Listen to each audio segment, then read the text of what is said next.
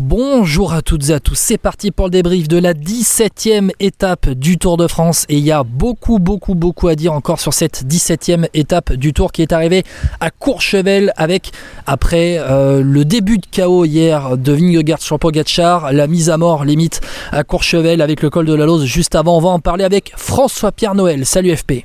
Salut Guillaume, salut à toutes et à tous. Effectivement, euh, Vingegaard a remporté le Tour de France 2023.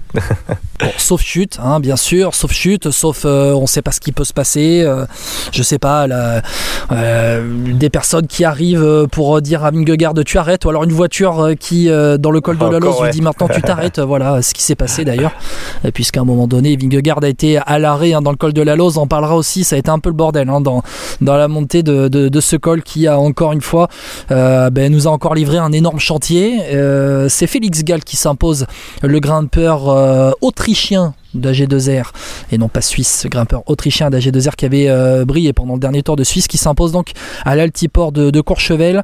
bon, encore une fois, Vingegaard, énorme, euh, énorme, euh, performance aujourd'hui. En tout cas, Pogacar a craqué. Pogacar a craqué de nouveau, encore plus que lors du contre-la-montre François Pierre. Bon, ça va pas calmer les, ça va pas calmer les, suspicions dont on a parlé euh, et les nombreux commentaires qu'on a pu lire après hier soir. Oui, c'est vrai, effectivement, vous étiez, et vous étiez nombreux à avoir réagi hier hein, sur le, le, podcast, nombreux à avoir écouté. On vous en remercie d'ailleurs. Hein. On rappelle que le podcast, vous pouvez le retrouver sur Spotify, Deezer, YouTube, Apple Podcast et Podcast Addict. Mais euh, moi, je trouve qu'aujourd'hui, il y a moins suspicion parce qu'en fait, c'est plus la défaillance de Pogacar que la grosse vie, que la, j'allais dire la victoire. Mais non, la victoire finale, on verra dans quelques jours. Mais euh, que Vingegaard s'impose devant Pogacar, tu vois, on n'a pas eu la bataille attendue. Euh, d'ailleurs, ce sera un de mes points sur le podium du jour. et puis, il faut noter que Félix Gall, voilà, il est un impressionnant depuis le début de ce Tour de France en, montée. Euh, là, il y avait euh, pas trop de descente pour qu'il se fasse rattraper et je trouve que vu sa saison, il mérite amplement la victoire. Donc euh, voilà, moi je pense que c'est plus une défaillance de Pogacar qu'une une belle performance de Vingegaard, on va dire. Ouais, c'est une défaillance confirmée, on va dire, après le contre-la-montre d'hier. Alors on va comme, d'habitude, on n'élude pas, on pas les sujets. Euh, les suspicions, il y en a. Forcément, après le contre-la-montre d'hier, euh, Vingegaard a mis quoi? 2 secondes au kilomètre à, à Pogacar, je crois? Euh, Non, 4 secondes au kilomètre et c'est une différence de 2 km heure ou un truc comme ça sur, euh, sur le contre-la-montre d'hier. Nous, les, retours, voilà, on connaît quelques personnes dans, dans le peloton, on a des quelques contacts dans le peloton et c'est vrai que ah bah, ils sont nombreux à s'interroger sur la performance de, de Vingegaard où, où ils reviennent un peu 20 ans en arrière par rapport à ce qui se passait euh, à, l'époque noire du, cyclisme. Maintenant, voilà, euh, l'effet c'est que Vingegaard a écrasé ce Tour de France, a mis KO Tadej Pogacar, a mis KO toute la concurrence et qu'aujourd'hui il n'a pas forcément eu à, forcer son talent dans le col de la Lose pour encore mettre, euh, mettre bah, Pogacar très loin. Donc voilà, on va partir avec le top 3, François Pierre, si tu le veux bien, le top 3 de cette étape. Top 3, top 5, top 3, ça suffira, il y a déjà beaucoup à dire et en, en 3 points ça va le faire. Oui, euh, moi mon premier, mon premier, euh, donc euh, ce serait Félix Gall, chapeau bas, parce que moi je trouve que c'est un coureur que on découvre surtout cette année en tout cas, même si voilà c'est un grimpeur qui était qui est talentueux, on l'a vu sur le Tour des Alpes cette année, le Tour de Suisse où il avait remporté une étape. donc là voilà sur ce Tour de France, c'était pas lui le leader, il a pris le leadership parce qu'il y a une défaillance de Ben O'Connor et pour H2R Citroën c'est vraiment bienvenu parce qu'au final il va remporter une étape et un top 10 au classement général. mon deuxième point c'était bataille Vingegaard Pogachar qui fait pchit. Euh, et ça rejoint mon troisième point où euh, Pogachar évidemment la troisième semaine celle de trop euh, peut-être. Parce que voilà on en a parlé un petit peu hier sur la défaillance sur son contre-la-montre.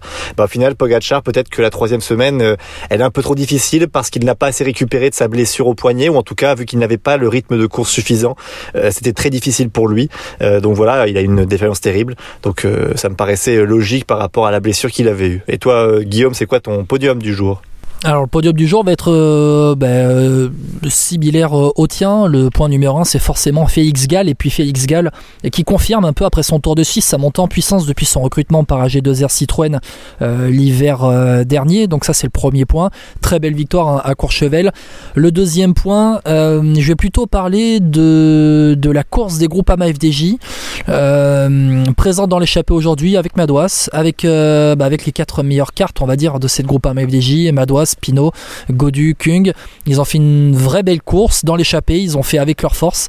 Et puis au final, ben, David Godu, c'est assez frustrant pour lui parce que Mais parce que quand tu vois son, classement final sur l'étape, euh, il fait cinquième et il fait pas l'opération qu'il comptait faire.